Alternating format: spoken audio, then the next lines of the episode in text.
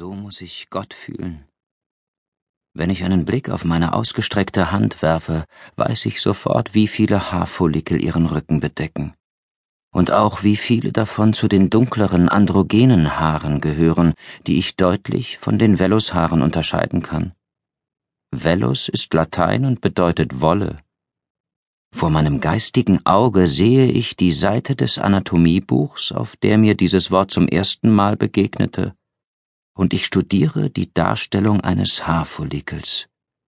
Aber auch die Struktur und Faserung des Papiers, das darauf fallende gedämpfte Licht der Bankierlampe und den Sandelholzduft des Mädchens drei Stühle weiter.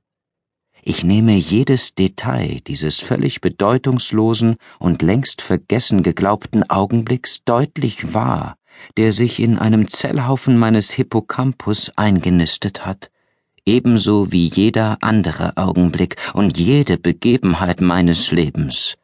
Wenn mir danach ist, kann ich die entsprechenden Neuronen aktivieren, kann vor- oder zurückspulen, um den Tag damals in aller Klarheit noch einmal zu erleben.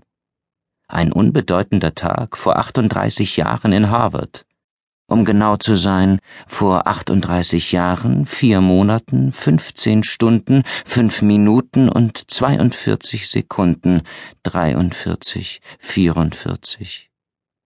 Die Welt stürmt auf mich ein. Manhattan, Ecke 42nd Street und Lexington Avenue. Autos und Baulärm und menschliche Lemminge und kalte Dezemberluft und aus der offenen Tür eines Cafés ein Fetzen von Bing Crosbys Silver Bells und der Geruch von Auspuffgasen, Falafel und Urin, eine Flut von Sinneseindrücken, ungefiltert, überwältigend. Als würde man eine Treppe hinuntergehen und die letzte Stufe verfehlen, und wo man festen Boden erwartete, nur Luft vorfinden.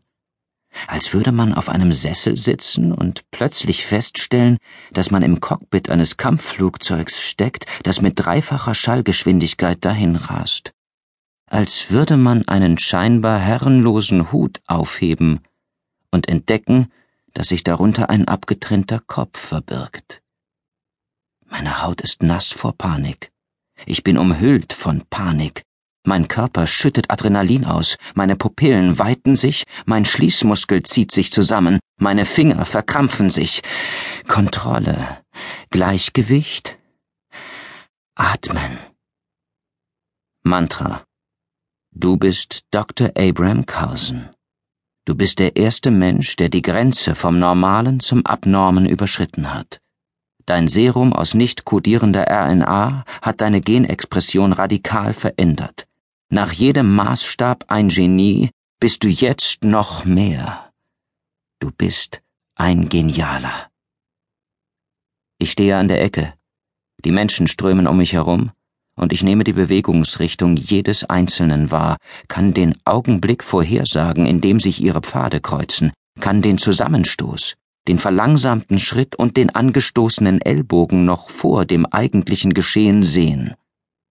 Wenn ich will, kann ich alles ganz genau erfassen, bis hin zu den Bewegungs- und Kraftlinien wie eine interaktive Karte, ein sich selbst flechtendes Gewebe. Ein Mann rempelt mich an der Schulter an. Ich spiele mit dem Gedanken, ihm das Genick zu brechen und sehe sofort die einzelnen Schritte vor mir. Mit der einen Hand sein Kinn gepackt, mit der anderen ein Büschel Haare, für die Hebelkraft einen Fuß fest aufgesetzt und eine rasche, kraftvolle Drehbewegung aus der Hüfte für maximale Wirkung. Ich lasse ihn leben. Eine Frau läuft vorbei, und an ihren hängenden Schultern, dem Haar, das ihr ins Gesicht fällt und ihre periphere Sicht behindert, dem erschrockenen Blick, als ein Taxi hupt, der schlotterigen Jacke, dem unberingten Finger und den bequemen Schuhen lese ich ihre Geheimnisse ab. Die Haare auf ihrer Hose stammen von verschiedenen Katzen, und ich kann mir ihre Wohnung vorstellen, in der sie allein lebt, und ihre Zugfahrt hierher, aus Brooklyn vielleicht, aber nicht im angesagtesten Teil. Ich erkenne den Missbrauch in ihrer Kindheit. Es war ein Onkel oder ein Freund der Familie, nicht ihr Vater, der zu ihrer Vereinsamung geführt hat. Ihre leichte Blässe und zitternden Hände weisen darauf hin, dass sie abends trinkt, ihren Zähnen nach zu urteilen wahrscheinlich Wein.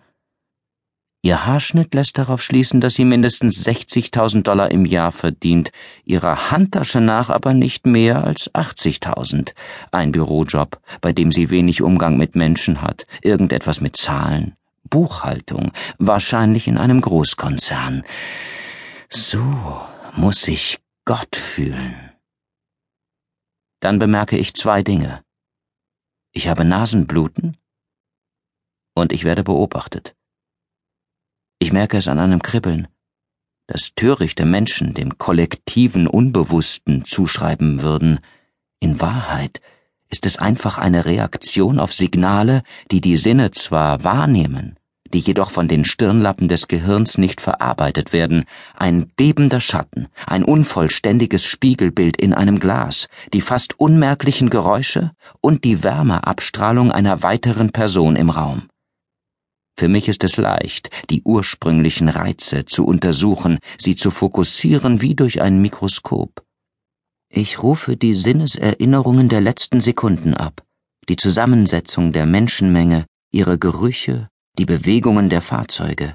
Kraftlinien erzählen eine Geschichte, so wie das Kräuseln des Wassers auf die Felsen darunter hinweist. Ich habe mich nicht geirrt. Es sind viele, Sie sind bewaffnet und Sie sind meinetwegen hier. Ich lasse den Kopf kreisen und die Finger knacken. Das dürfte interessant werden. Die Zeit lief ihnen davon, aber trotzdem konnte Cooper seinen Blick nicht abwenden. Das Seil hatte nichts Ungewöhnliches an sich, ein leuchtend gelbes Kunstfaserseil von der Art, mit der man eine Plane befestigt. Das Ungewöhnliche war, dass es zu einer Schlinge geknotet worden und über eine Straßenlaterne in Manhattan geworfen worden war. Ungewöhnlich war auch, dass daran ein Toter baumelte. Ein Jugendlicher von etwa 17 Jahren, gut aussehend, schlank, mit markanten Zügen. Er trug eine McDonalds-Uniform und quer über sein leuchtend gelbes Hemd hatte sein Mörder mit Marker das Wort Freak geschrieben. Also kein Zufallsopfer, gelüncht von Nachbarn, Kollegen, vielleicht sogar von Freunden. Dabei hatte er irgendwann einen Schuh verloren, und das war es, worauf Cooper unentwegt starrte. Die dünne weiße Socke, dem Dezemberwind ausgesetzt. Mein Gott, keuchte Ethan Park. Sie waren gerannt, bis sie auf die Menschenmenge getroffen waren, die sich um den Toten drängte. Es war zwei Wochen her, seit in der Wüste von Wyoming aufgrund eines von Abnormen entwickelten und installierten Computervirus 75.000 Soldaten von ihrem eigenen Kriegsgerät hingeschlachtet worden waren. Die Menschen hatten noch nie viel für außergewöhnliche Individuen übrig gehabt und mochten es noch weniger, wenn diese außergewöhnlichen Personen sich zur Wehr setzten. Er war nur ein Kind, dachte Cooper der Himmel war zinnfarben und schneeschwanger, und die Leiche drehte sich langsam im Wind. Abgewetzter Tennisschuh, der Schock der weißen Socke, abgewetzter Tennisschuh. Mein Gott, sagte Ethan noch einmal, ich hätte nie gedacht, dass ich so etwas jemals sehen muss. Mein ganzes Leben lang habe ich mich genau vor diesem Anblick gefürchtet. Deshalb habe ich all das getan, habe meinesgleichen gejagt, verdeckt unter Terroristen ermittelt und so viele Menschen getötet, dass ich die genaue Zahl nicht weiß, habe einen Dolch ins Herz bekommen, miterlebt, wie meine Tochter für die Akademie ausgewählt wurde und meinen Sohn im Koma liegen sehen.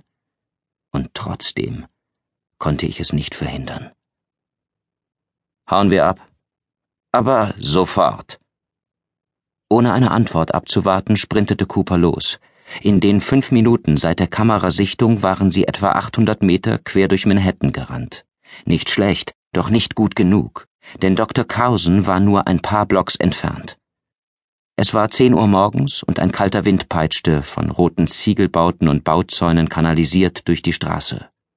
Die Passanten, an denen sich Cooper vorbeischob, hatten Kaffeebecher, Akten, Koffer und Handtaschen bei sich, schauten auf ihre Uhren oder sprachen in Handys. Doch in seinen Augen wirkten sie alle nervös und unsicher wie